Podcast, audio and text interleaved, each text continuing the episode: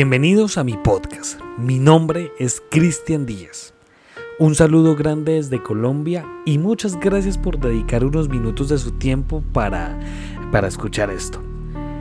En este podcast tenemos al top, ¿no? O al segundo asesino más grande de todos los tiempos con mayor número de víctimas confirmadas. Estamos hablando de, como lo ven ustedes en el título de este podcast, de La Bestia, de Luis Alfredo Garavito. Mm, no me llena de orgullo, la verdad, que este hombre se encuentre en este top eh, o en este puesto realmente, porque creo que ha sido mucho el terror, el temor, la tristeza que ha llenado este hombre con pues a las familias de todos estos niños asesinados.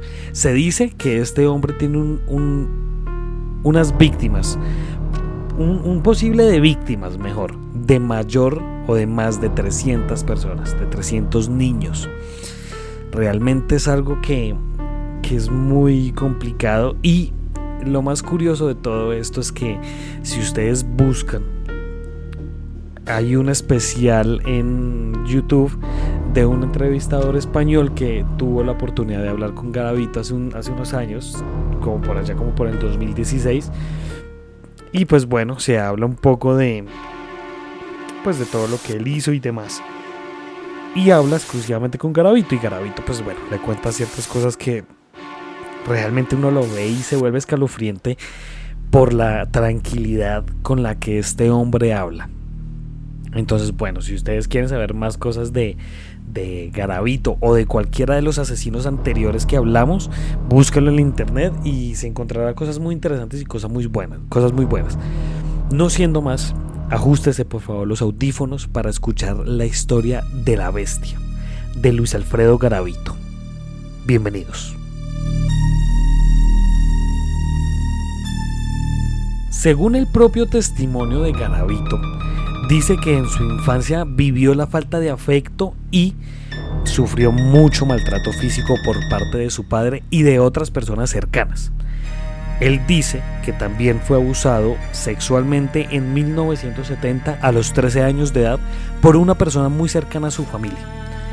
Luis Alfredo Garavito Cubillos y su familia fueron desplazados por la violencia de la guerrilla y el ejército.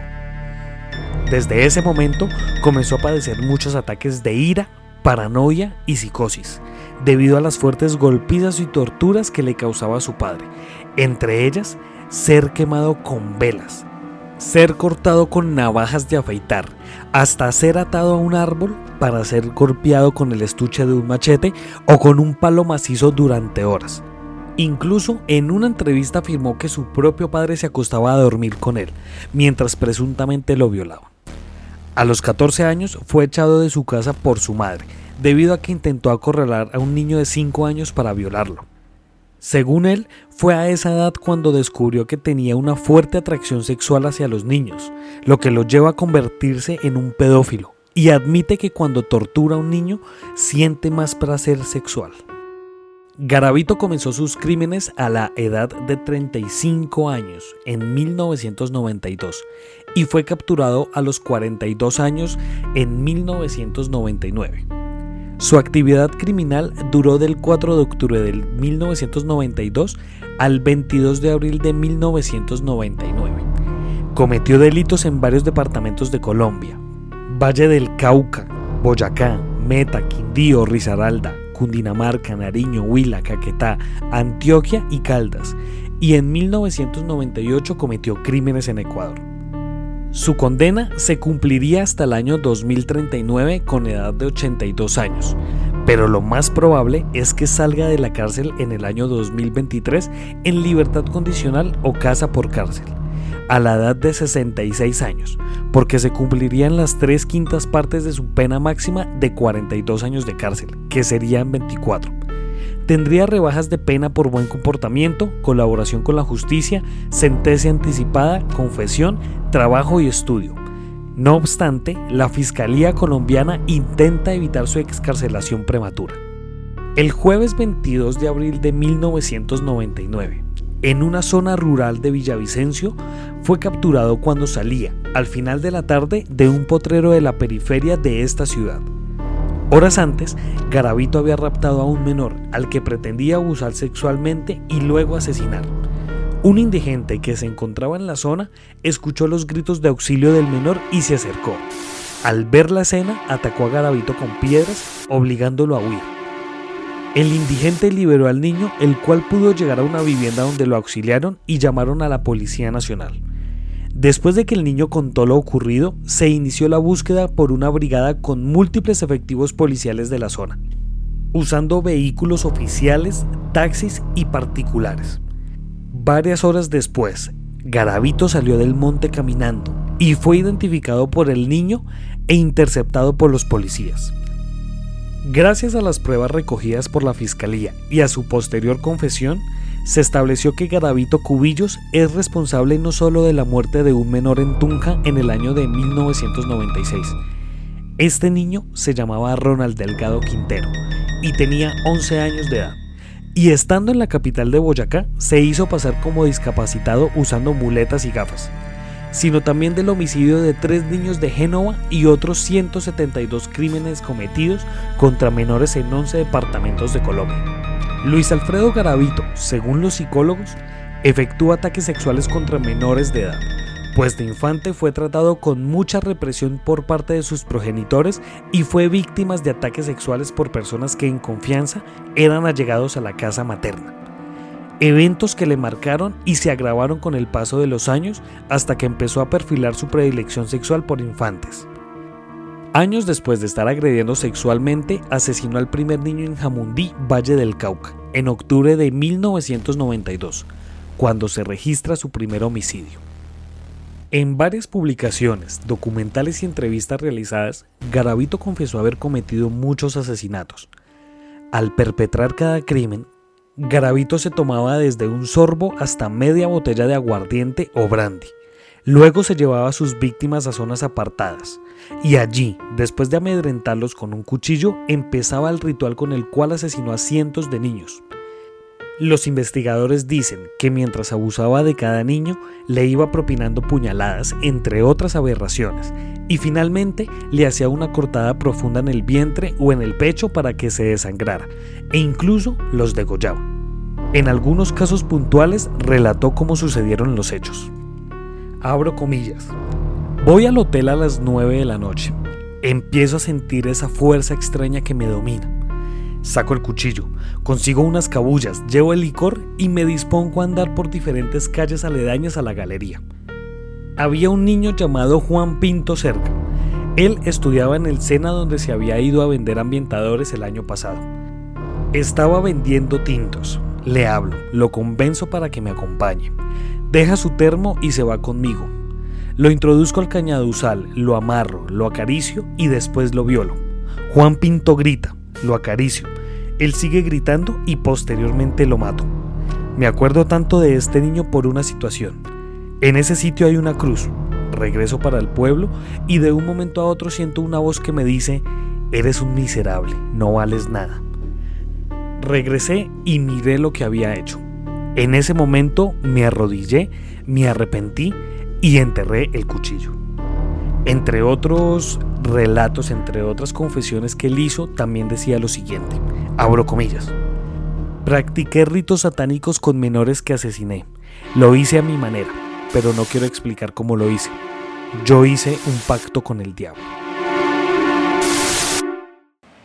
¿Usted em, es capaz de sentir pena? Claro, yo me avergüenzo de mí mismo. Eh, troncar la vida de, un niño, pues eso, eso no tiene nombre, eso lo reconozco yo. Y en realidad no siento pena, siento pena y vergüenza. ¿Quién es Alfredo Garavito?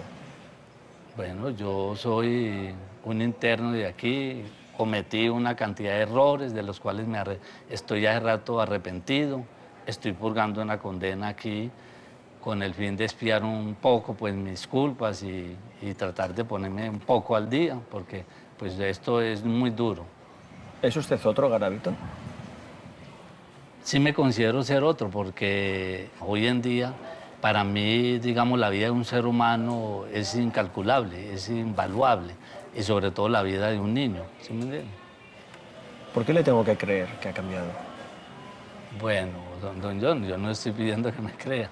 Yo no le estoy diciendo a nadie. Simplemente usted me está haciendo unas preguntas y yo las estoy respondiendo a, a acuerdo a lo, a lo, que usted me está preguntando. Pero yo no, no, estoy, yo no estoy, digamos, diciendo que me crea, no. ¿Cómo se puede vivir habiendo asesinado a más de 200 niños? Ah, muy atormentado. Sí, atormentado porque yo no, no soy feliz, yo no puedo ser feliz. Y he llorado he llorado amargamente por, por toda esta situación que yo, que yo precipité y que hice. Yo he llorado ahí en mi celda, he llorado en mi soledad. ¿Usted se siente preparado para ser devuelto a la sociedad? Yo sí me considero. Mi salida va a estar muy cuestionada. Entonces yo necesito tener un aval científico de alto nivel que determine a través de un estudio eh, de profundo si yo estoy apto para allá. Si no estoy apto, listo, entonces sométame a un tratamiento. ¿Cree que si sale tendría escasas posibilidades de seguir vivo? Eh, está difícil. Tengo mucha gente que está contra mí y inclusive que yo sé que hay grupos aquí en el país que están esperando que yo salga para, para, para matarme. ¿Usted cree que tiene garantizada su seguridad aquí en esta cárcel? Hasta ahora sí. Pero para garantizar su seguridad no puede estar igual que el ah, resto. No, porque aquí estoy en un área donde hay otras personas también que tienen un perfil delicado y entonces tienen también igual la seguridad, lógico. Y lógico que conmigo tienen que tener un poco más cuidado, que no tenga yo interno cerca. Bueno, siempre tomar algunas medidas. La mayoría de personas reclusas me rechaza. Entonces un, un interno de eso me puede, me puede en un descuido tirar. Si usted saliera ahora al patio 3... Ah, no, me matan, a mí me matan. A mí me matan, téngalo por seguro que yo no quedo vivo ahí. Precisamente por eso estoy en esa área. Yo tengo mucha gente que está muy ofendida conmigo, muy dolida. ¿Ha intentado suicidarse? Mm, bueno, yo en alguna ocasión, en algún momento, en algún momento que tuve una crisis, yo intenté suicidarme, pero eso hace ya unos años, ¿sí? ¿Esas marcas que tienen los brazos son marcas de cortes? Sí, esto, fue, esto sí fue en la calle, ¿sí me entiende? Esto sí fue una vez aquí. ¿En el otro brazo? Aquí también. Esto fue aquí una vez que me intenté, ¿sí me entiende? ¿Suicidar? Sí, eh, sufrí una crisis y me corté. ¿Pero se ha cortado por aquí? Sí, sí, claro. ¿No por aquí? No, claro. ¿No es más bien un intento de llamar la atención? No, no, no, no, no. ¿Qué diría su Dios de su intento de suicidio? No está bien porque cuando uno tiene un acercamiento con Dios y cuando uno Mm, trata de buscar lo espiritual. Todos estos escollos tienen que superarse. Pero como ser humano tengo fallas, tengo falencias. ¿Qué le cuenta a su Dios? Bueno, yo al Dios le pido primero que todo lo que pidió el rey Salomón, sabiduría. Sabiduría para poder entender esta situación y sobre todo el perdón.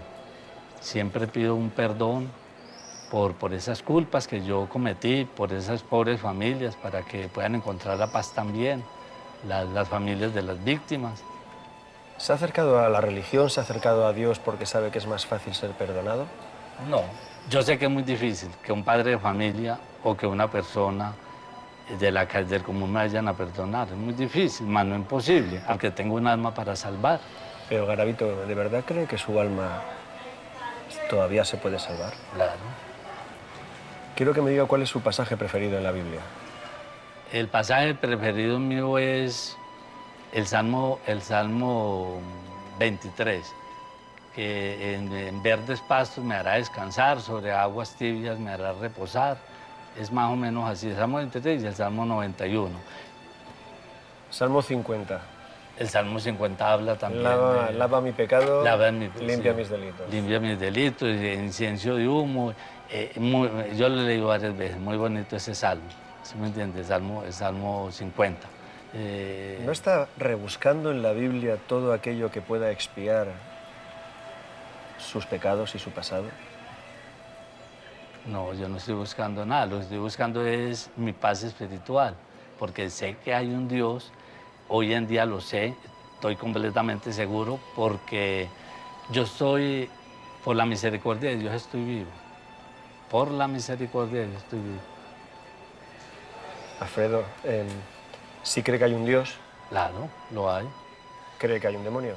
Sí, claro, también lo hay. Pero para mí el demonio también es, soy yo mismo, con mis actos y con, y con la forma de ser, donde yo lastimo a las personas, donde yo le causo daño a, la- a otra persona. Eso también ser uno demonio. ¿Qué le impulsaba a matar? No, no podría yo como explicarme eso, porque en realidad yo no lo justifico. Yo, pero ¿para qué yo iba a matar a un menor? ¿Para qué yo iba a matar? Pero de pronto en medio de ese licor y en medio de eso yo perdía como que el control y cometía lo que ya públicamente se conoce.